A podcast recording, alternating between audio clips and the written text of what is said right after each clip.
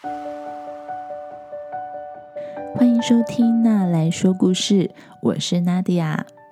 小朋友，你有没有听过青蛙王子的故事呢？这个故事是在说，有一位王子，他被诅咒了，变成了青蛙。但是他遇到了一位美丽的公主，他得到公主的吻之后呢，咒语解除，变回了人形，从此和公主过着幸福快乐的日子，而且。他们还生下了一个小王子哦。小王子长大之后，开始发出了青蛙“呱呱呱”的叫声。天哪！国王担心他该不会也是青蛙吧？究竟发生了什么事呢？那我们来听听看这个故事吧。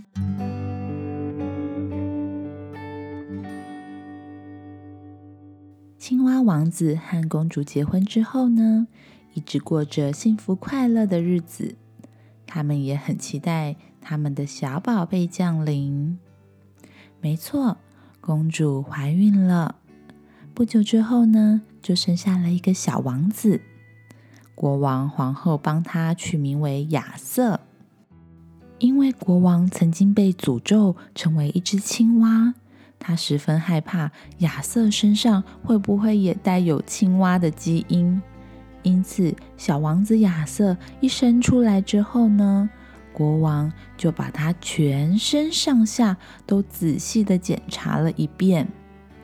检查完之后，国王很安心的发现亚瑟就是一个普通的婴儿。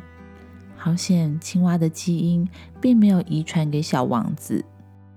小王子亚瑟长大了，他的兴趣是弹钢琴。大家都觉得他将来一定会成为一位伟大的钢琴家，但是不知道为什么，国王和皇后还是有一点心里不安。到底是发生了什么事呢？原来是他们发现亚瑟偶尔会莫名其妙的挤眉弄眼、摇头晃脑，甚至会发出“呱呱呱”的青蛙叫声。皇后责备国王：“该不会是你把青蛙的基因传给他了吧？我的小宝贝会不会有一天变成青蛙呢？”国王不知道该回答什么，小王子也非常的害怕。他看着镜子里面的自己，不知道为什么自己会这样控制不了的挤眉弄眼，以及发出青蛙的叫声。但是他越这么想，越紧张，就越容易出现这些状况。眼看小王子亚瑟就要上学了，国王和皇后决定请专业的医生来帮小王子做全身健康检查。国王焦急地问医生：“这是颜面神经方面的毛病吗？还是小王子的脖子肌肉有什么问题，会莫名的抽动？”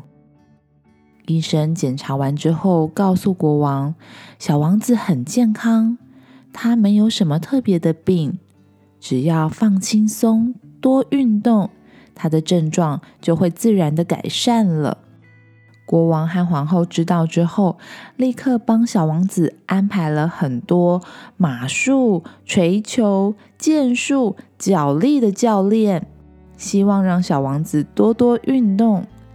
但是，亚瑟偏偏对这些运动都不感兴趣，他唯一喜欢的运动就是游泳，而且小王子最擅长的就是蛙式。皇后看到小王子蛙是游的这么好，差点要昏倒了。她越来越担心王子身上有着青蛙的基因，但是国王告诉皇后。没有关系，重点是他游得很开心，而且医生说多运动对他的健康是有帮助的。小王子亚瑟开始上学了，但是他发现学校的同学帮他取了一个“青蛙小王子”的绰号，尤其是威廉公爵的儿子小威。他最调皮，最喜欢嘲笑小王子了。他常常在亚瑟小王子的面前说：“你的爸爸是一个青蛙，所以呢，你也是一只小青蛙。你是青蛙小王子，哈哈哈！你好好笑哦。”而当同学越是捉弄他的时候，亚瑟小王子就会越紧张，越容易出现挤眉弄眼、咕咕咕的叫声。这让亚瑟小王子非常的难受。他没有办法自在的跟同学们相处，只有一个芬妮公主，她是亚瑟在学校里面唯一的好朋友。芬妮公主觉得那些取笑亚瑟的同学真是太幼稚了，她常常会为亚瑟打抱不平。芬妮最喜欢听亚瑟弹琴了，下课的时候呢，她都会约亚瑟去音乐教室，请亚瑟弹钢琴给她听。也只有在这个时候，亚瑟才会真正的放松、平静下来，也不会有像小青蛙那样的症状。然而有一天，学校安排了户外教学，今天是要到湖边观察自然的生态。调皮的小薇看到亚瑟小王子站在湖边，就又忍不住开始起哄了。他说。呱呱呱呱呱呱！你这只青蛙小王子在唱歌。你看看这边有很多你的同伴呢，哈哈，这边好多小青蛙哦。你是不是最喜欢来这个湖边了呢？亚瑟小王子又紧张起来了，马上开始出现了脖子抽动、眼睛挤眉弄眼，而且呱呱呱的叫声，这让小薇笑得更开心了。这时候，芬妮小公主冲过来跟大家说：“哎，你们很奇怪哎，干嘛这样欺负他啊？走，亚瑟，我们去旁边玩。”就在芬妮和亚瑟气呼呼的走开到旁边去玩的时候，他们突然听到了：“救命啊！救命啊！赶快，赶快，有人掉到湖里了！小薇，小薇掉到湖里面了！快点，有人来救她，拜托！”天哪！原来是小薇，她太靠近湖面，不小心没站稳，掉进了湖里。而小薇不会游泳，大家赶快去找老师来帮忙。但是丽雅老师也不会游泳，她不知道该怎么办。就在大家围在湖边，不知如何是好的时候，亚瑟小王子扑通一声就跳进湖里。他用最快的速度游向小薇，并且把他一把拖回岸边。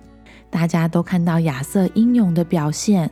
被拖上岸的小薇，因为喝了好几口水，开始忍不住的打嗝。呃呃呃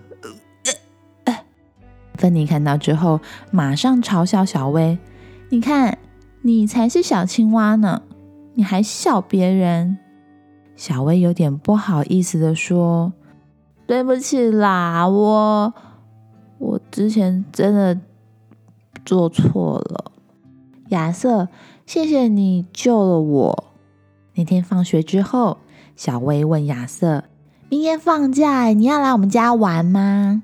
亚瑟说：“呃，不行，我呃我我我明天要去参加游泳比赛。”呃呃呃。真的吗？那我去帮你加油。小薇兴奋的说：“明天一定要到场，帮小薇加油。”亚瑟露出了一个大大的笑容，他又交到了一个新朋友。好啦，故事说完了。小朋友，你知道真实生活中其实真的有着青蛙小王子吗？这其实是一种叫做妥瑞症的遗传性疾病。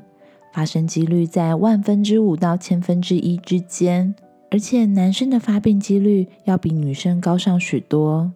很多小朋友可以靠着药物控制，还有身边亲友、老师同才的支持而减轻症状。有些小朋友到了青少年时期，症状能够慢慢的消失。